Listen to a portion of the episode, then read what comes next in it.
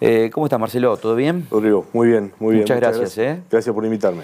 Eh, ¿Pensás vos que ya eh, se terminó el, el- el periodo de pirotecnia política y de chicana y es se, ha se, ha- se abrió, digamos, el canal de diálogo en todos sus aspectos y hoy se tiene que generar el consenso para que salga esta- este mensaje que se envió a- al Senado? Mirá, se dio el diálogo que en algún momento creo que también se postergó, más de la cuenta, eh, y ahora ya no hay más excusas para, eh, para tratar de establecer cuáles son las prioridades y la importancia que tiene eh, esta ley para el funcionamiento de la provincia, porque no es solamente una ley que va a darle y a otorgarle herramientas al gobierno provincial, sino que también le va a dar a los municipios y a las comunas. Me parece que es una ley muy trabajada, eh, eh, que tiene los fundamentos eh, para cada uno de los, de los segmentos y de los ítems que se colocan en esa ley.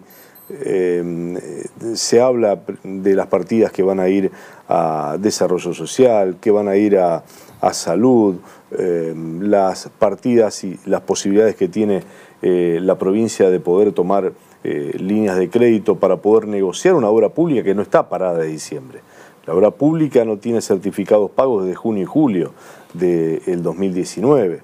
Entonces hay una situación muy complicada, no solamente por la obra pública que no se continuó. Detrás de esa obra pública que no se continúa hay trabajadores, hay familias que se quedan sin su sustento. Entonces me parece que hay muchas cosas que eh, la adultez y la madurez política hacen que se piense en grande y no en el chiquitaje porque no va a fracasar Perotti o no va a fracasar el gobierno del peronismo, sino que eh, va a ser una complicación para todos los que están gobernando en sus distintos estamentos y en definitiva para el ciudadano de la provincia que va a ver complicada todo su, su desarrollo eh, de vida y de proyectos. Eh, ¿Pensás que puede haber matices dentro de este tratamiento, digamos, en el Senado y luego en la Cámara de Diputados, porque el Senado es la Cámara de origen? Eh, y la segunda pregunta complementaria sería, eh, ¿no debería haber puesto este, el ojo sobre todo el gobernador Perotti en la ley de seguridad y la ley económica?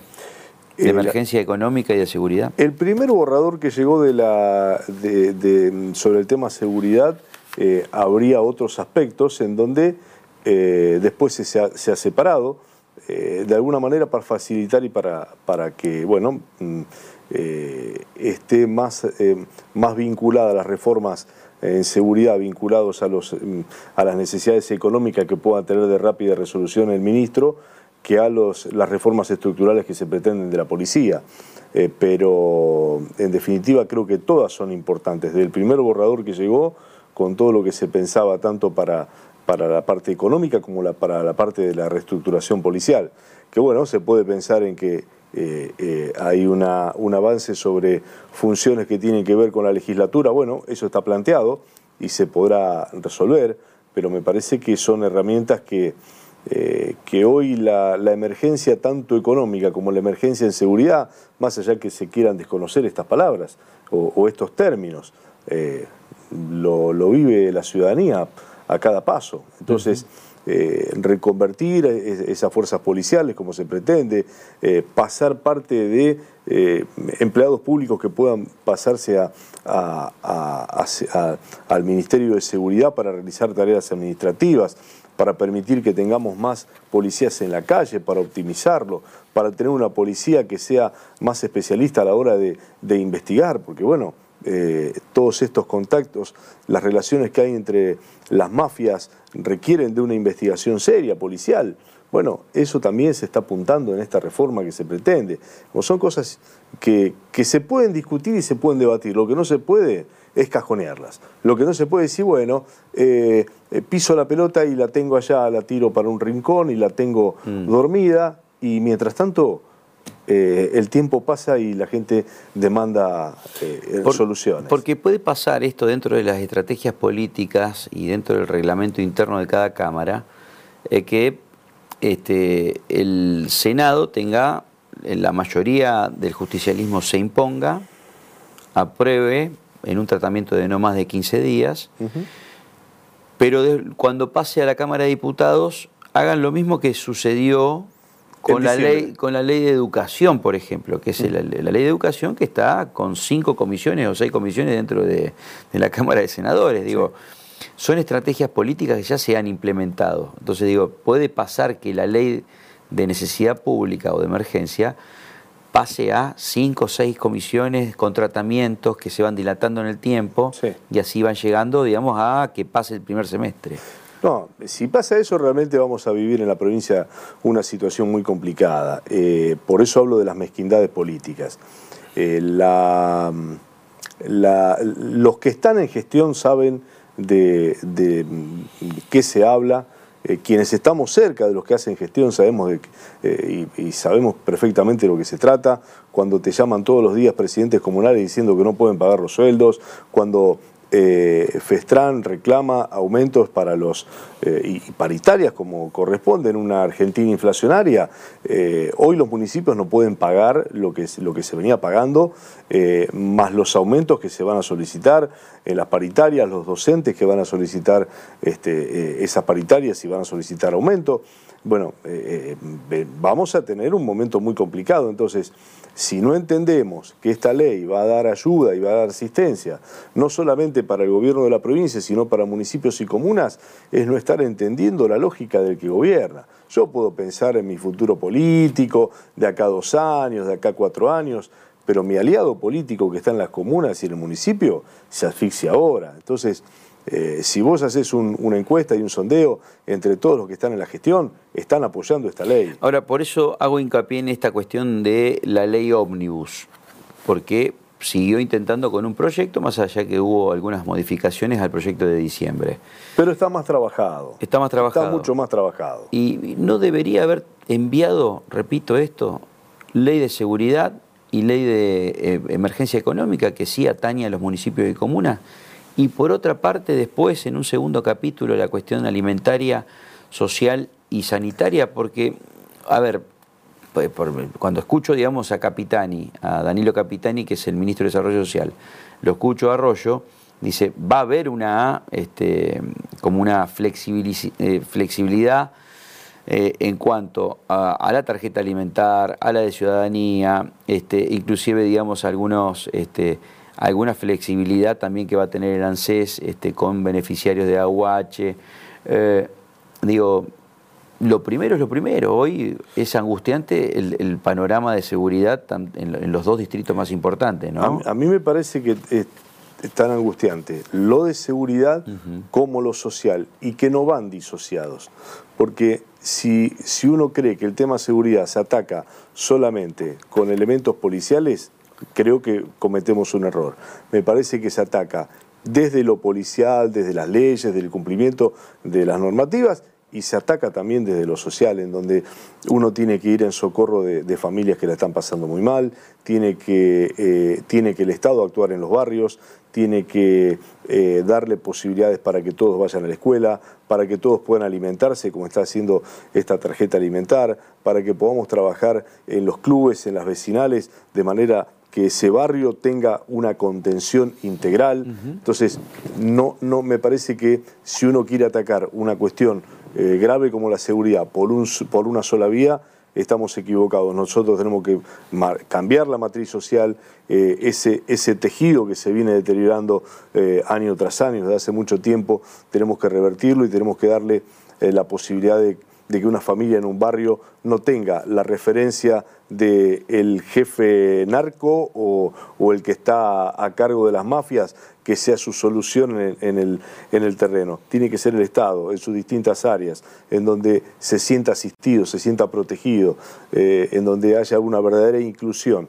Y una inclusión no se da solamente con este, la tarjeta, ya arrancás para darle de comer, eh, pero también tiene que haber una inclusión a través de la escuela, a través de una contención en una institución del barrio. Entonces, todo eso se puede hacer si tenemos los fondos necesarios también y tienen los recursos eh, para... Este, hay una vieja frase este, de, de, Perón que decía que se necesitan brazos, cerebros y capitales. Entonces, para cualquier idea necesitas brazos, cerebros y capitales. Los brazos, los cerebros este, están y falta terminar con esos capitales para que se pueda complementar esa idea de, poder trabajar en, eh, esa línea. Eh, si no, es muy complicado. Eh, vamos al, aspecto político, este, por, lo que fue este, la revelación tuya como, como elector. ¿Hace mucho que no hablas con María Eugenia Belsa? El sábado El sábado. El sábado. ¿Siguen trabajando juntos? Eh, sí, eh, digamos, hay una. Eh, uno pertenece o, tiene una idea y, María Eugenia mm, está en un ministerio en donde necesita 7 por 24 darle toda esa importancia. Es un ministerio monstruoso del cual creo que tienen que surgir muchos de los proyectos para empezar a mover la economía, que es la construcción, es la vivienda. Entonces, este, hablamos puntualmente de temas que tienen que ver con la, con la coyuntura y, las posibilidades de proyectos y de, y de estar atentos y con, el radar puesto a lo que pueda venir de Nación. Eh, en algún momento, cuando terminaron las elecciones de provinciales, dijiste, eh, fuiste muy contundente, dijiste, eh, María Eugenia Bielsa tiene que ser candidata en las elecciones nacionales. Sí. Que eran del segundo semestre, ¿no? dentro de las presidenciales, pero con cargos este, legislativos. ¿Pensás que para el 2021 tiene que ser una carta fuerte María Eugenia Bielsa en la provincia de Santa Fe? Eh, yo creo que una, eh, una mujer como María Eugenia, que tiene por sus quilates y por su valor político, por sus ideas y por eh, su valor este, moral, me parece que siempre es importante. Nosotros, yo creo que hay que yo no me acostumbro a hablar de esto, de, qué va a pasar a dos años o a cuatro.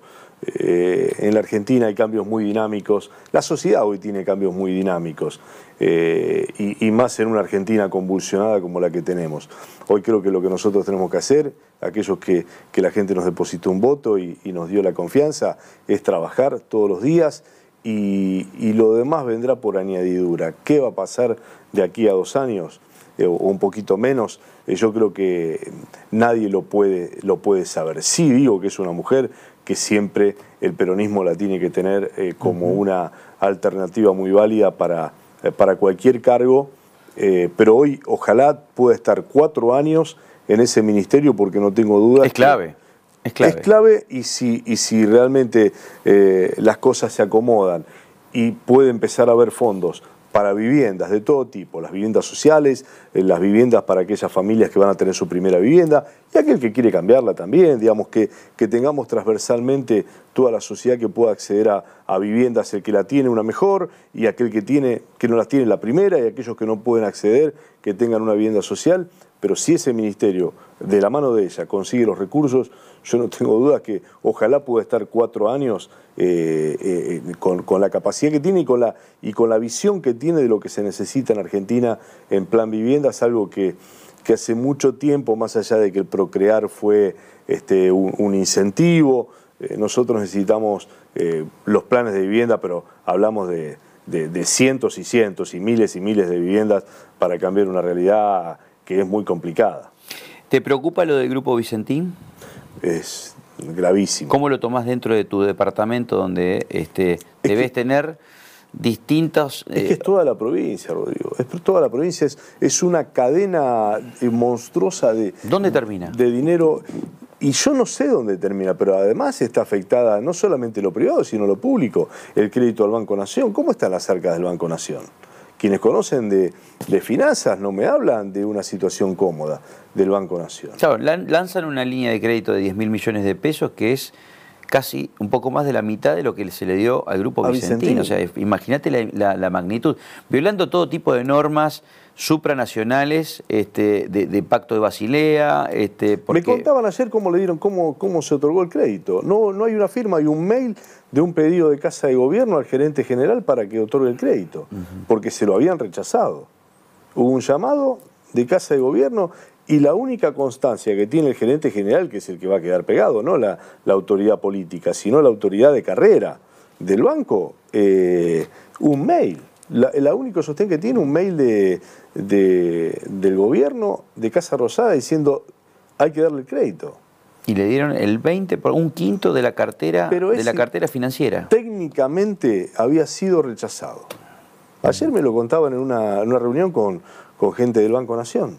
Eh, digamos, un escándalo, es escandaloso. Por eso, digo, uno tiene, uno no, no, no, yo no adhiero a esto de, y aprendí con el tiempo, esto de este, salgo y me enfrento con, eh, contra los poderes, porque cuando vos te tenés que enfrentar con alguien tenés que saber qué poder de fuego tiene y dónde estás parado.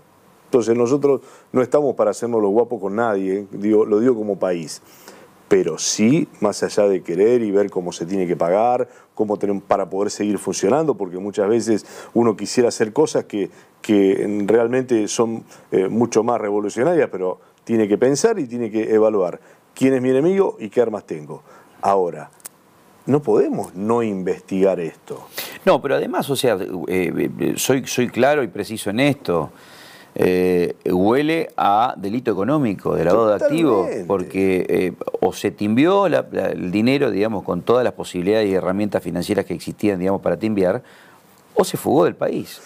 Porque si no, nunca, o sea, si hay algo que eh, es clave es que nunca entró en, el proceso productivo. No. Esa plata nunca entró en el proceso productivo. Pero si vos ves la deuda, cómo creció y la fuga de capitales, cómo se dio. Mira, yo lo ejemplifico con esto. Digo, bueno, yo le digo a todos, imagínate que vos me das a manejar encargado de una ferretería. Una ferretería que tiene cámaras de seguridad, que tiene alarmas, que tiene rejas, que tiene doble llave. Vos sos el encargado de abrir y cerrar el negocio. Bueno, este, vos me das la llave y, yo soy el encargado. Tiene todas las medidas de seguridad, ¿no? Yo me voy un día, cierro la puerta, no pongo alarma, no pongo la cámara, no pongo rejas, no pongo nada. Al otro día, la ferretería está vacía. ¿Vos qué pensás de mí? Que tuviste que ver y que, fuiste responsable. Bien. Entonces, esto es lo que pasó en el país. Todos los levantaron todas las medidas de seguridad, levantaron, este, dejaron hacer todo, absolutamente todo. Y se la llevaron toda. Entonces digo, eh, alguien tiene que ser responsable. Si un día el dólar está a 18 y le vendiste una cantidad tremenda de dólares al JP Morgan y al otro día se fue a 23, ¿quién es el responsable? de haber efectuado esa medida financiera. Que, benefició a JP Morgan. Digo, eh, entonces... Bueno, pero fue una constante. Pero fue una constante a lo largo de estos cuatro años, fue un, vaciamiento absoluto. Eh, Correo argentino. Cuando te muestran, la, cuando te muestran eh, los especialistas la cantidad de, deuda que vos venías pagando, ahora lo que pasó a Kisilov, que tenía que pagar 1.100 millones. Con los 250 millones que pagaba, pagaba prácticamente una cuarta parte de la deuda de este año. Tiene que además sumarle esos 1.100 que venían del 2011, eh, tiene que sumarle 2.500 más, que son los que se generaron prácticamente en cuatro años, se generó este, el doble de deuda que durante ocho anteriores. Entonces digo, eh, no, no, no, y, la gente, porque lo pagamos todos eso, no, no es que lo paga este, sí, lo, pagan los bonaerenses, lo pagamos todos. Lo pagamos todos, el Estado argentino somos todos. Em, tres o cuatro preguntas para aprovecharte, porque la verdad que sos eh, un dirigente muy, muy, interesante, porque aparte de que conoces de medios de comunicación, sos una persona formada y, te avalan los, votos. Eh, eh, ¿Apareció de nuevo la teoría del fuego amigo a nivel nacional cuando empiezan con este debate de presos políticos sí, presos políticos no? Creo que, algunos no están entendiendo que hay cosas que se debaten puertas adentro y otras que se debaten puertas afuera. Eh, y, vuelvo a esto, de hay cosas que a mí me gustan, la verdad que no. Pero yo entiendo que el que está negociando con, eh, con todas las dificultades, que el que está negociando y sabiendo que no tenés poder de fuego, que estás estás en inferioridad de condiciones. Estás vulnerable. Estás vulnerable. Tenés que a veces decir cosas que no son todas las que quisieras decir. Eh, te tenés que comer sapos que, te indigestan. Entonces, eh, y me parece que en la Argentina pasaron muchas cosas y, también tenés que ir viendo y acomodándote. No es lo mismo estar lo, hablaba con un grupo de, compañeros el otro día, que algunos tenían una propuesta este, mucho más este, revolucionaria, decir, si, a ver, si apagamos las cámaras a lo mejor yo puedo eh, decir cosas que, que, no me gustan, que estén, pero yo tengo que mostrar una, tengo que transmitir señales eh, y, dar una idea y acompañar a aquel que está en la gestión, que tiene una responsabilidad y que tiene y que estamos peleando con boleadoras y arco y flecha. Eh, esta es la realidad de Argentina de hoy. Entonces, los que están en la gestión, los que están negociando contra tipos poderosísimos que nos tienen apretado de todas partes, y seguramente que están haciendo cosas que no les gusta pero tenemos que tener prudencia y tenemos que acompañar. Ahora, eh, ¿pensás vos que eh, lo de presos políticos, y sobre todo, digamos, eh, pedido por varios mm, dirigentes que están fuera del gabinete de Alberto, no los que están adentro del gabinete de Alberto, que tienen silencio estampa? en caso de debido, o, las personas que salen a decir que Amado Boudou es un preso político o inclusive algunos miembros del gabinete, digamos, de, de, de Kisilov, ¿la están pifiando? Mira, yo creo respecto a esto de los presos políticos o no, digo, creo que ha habido en Argentina y está comprobado que una justicia que se valió de trampas para generar pruebas. Si no es que encontraron que este vaso era eh, oscuro, eh, no, este vaso era oscuro y le hicieron decir a, quienes iban a declarar que era transparente. Bueno, si las, yo digo, vamos todos a la justicia, vamos todos a la justicia. Hay pruebas transparentes y demuestran que es culpable, demostraron que es culpable. Ahora, si esas pruebas están inventadas, si hay alguien que está preso porque esas pruebas fueron inventadas, pero se armó toda una campaña diciendo son ladrones, son ladrones, son ladrones, son ladrones, son ladrones. Eh, bueno, termina habiendo una relación de decir, che, este tipo está preso porque robó o está preso porque había que demostrar o había que hacerle creer a la gente que todos estos tipos son ladrones. Bueno, hasta ahora lo que ha demostrado la justicia no ha encontrado las pruebas necesarias o las pruebas que utilizaron son forzadas y, en muchos casos mentirosas. Bueno, entonces, eh, resolvámoslo dentro de la justicia pero lo que no podemos estar en esta instancia discutiendo si son presos políticos o no son presos políticos, vos me decís esto, yo te digo esto otro, y sobre todo dentro del mismo gobierno. Y a título personal, ¿qué, qué, opinión tenés sobre esto? Mirá, eh, porque está bárbaro lo que acabas de, mencionar, porque estoy de acuerdo con las prisiones preventivas. yo, o sea, el resumen de todo esto, digamos, es, eh, eh, es como que la, la, la, prisión preventiva se utilizó como un mecanismo de este, extorsión para ver si la ley de arrepentido podía generar... Exacto. Este... Mira, cuando pasó todo lo que pasó en Argentina y cuando la justicia pone eh, la vara o mide con distinta vara, digo, eh, en un país en donde eh, no teníamos problema con la deuda, donde no teníamos este, donde habíamos eliminado ese problema. Ah, ¿Teníamos otros problemas? Sí, teníamos otros problemas. No era Disney. pero Después, en cuatro años, hoy volvemos a tener una, este, aquellos que supuestamente eran eh, inmaculados, eh, perfectos y, republicanos, eh, nos llevaron a este estado de desastre. Decir, che, pero ¿cómo? aquellos robaron todo y la gente vivía, las empresas funcionaban, teníamos dificultades, las teníamos, pero estos tipos me triplicaron la deuda, me dejaron colgado del pincel y, son este, eh, transparentes y orinan agua bendita, entonces hay algunas cosas que no se están bien, haciendo bien en la justicia. Cuando hay un Ramos Padilla que dice, che, mira, para meter preso a este tipo, me dicen los mecanismos, me dicen cómo actuó, este, me dicen cómo actuó el periodismo.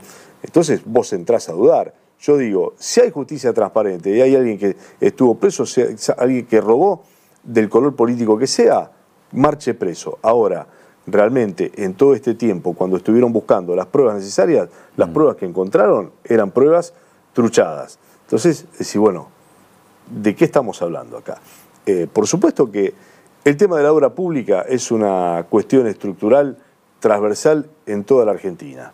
El tema de la plata, cómo se consigue la plata para la política, es un tema de, de la Argentina, no de un partido político, sino de años.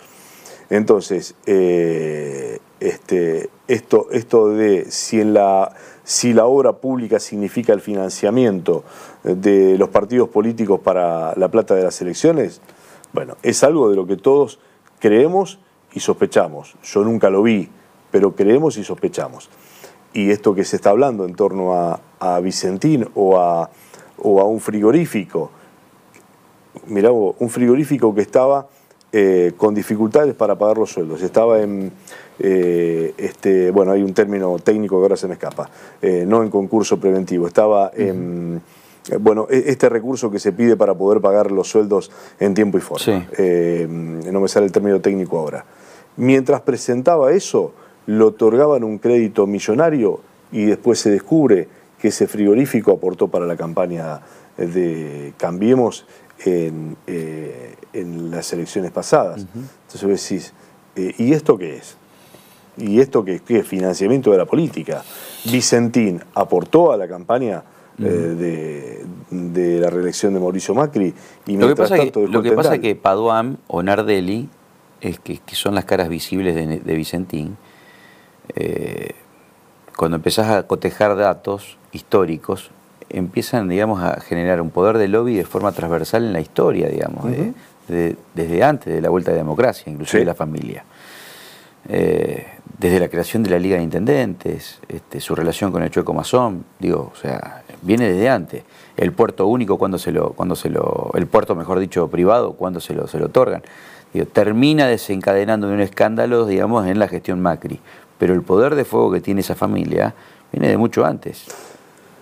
Eh, los poderosos en esta, en esta Argentina siempre han tenido peso, ya sea para poner un gobierno o para enfrentarlo y ser la mayor fuerza este, de, ese gobierno cuando no defendió sus intereses. Este, eh, por eso cuando uno, uno tiene que repasar un poquito la historia argentina, cuando algunos dicen eh, necesitamos, nosotros nos fuimos como Australia porque no tuvimos a porque hubiésemos dependido de los ingleses y no de los españoles. Yo digo que empecemos a ver cómo distribuyó las tierras Australia. Acá, después de la conquista del desierto, 20 familias argentinas eh, se quedaron con la mayor cantidad de tierras del país. Bueno, y a partir de ahí fueron las que en sus, eh, en los, sus árboles genealógicos fueron acaparando y siendo dueños de la Argentina. Sí, aristócratas, nueva nobleza. Eh, exactamente, y fueron amoldando la Argentina, combatiendo a los gobiernos que vinieron a cambiar esa historia o apoyándolos para que para que defienda sus intereses. Entonces, este, remontémonos a la historia argentina, porque ahí vamos a encontrar las diferentes eh, argumentaciones como para ver por qué para pensar este, este presente. Exactamente. Gracias, Marce. ¿eh? No, gracias por invitarme.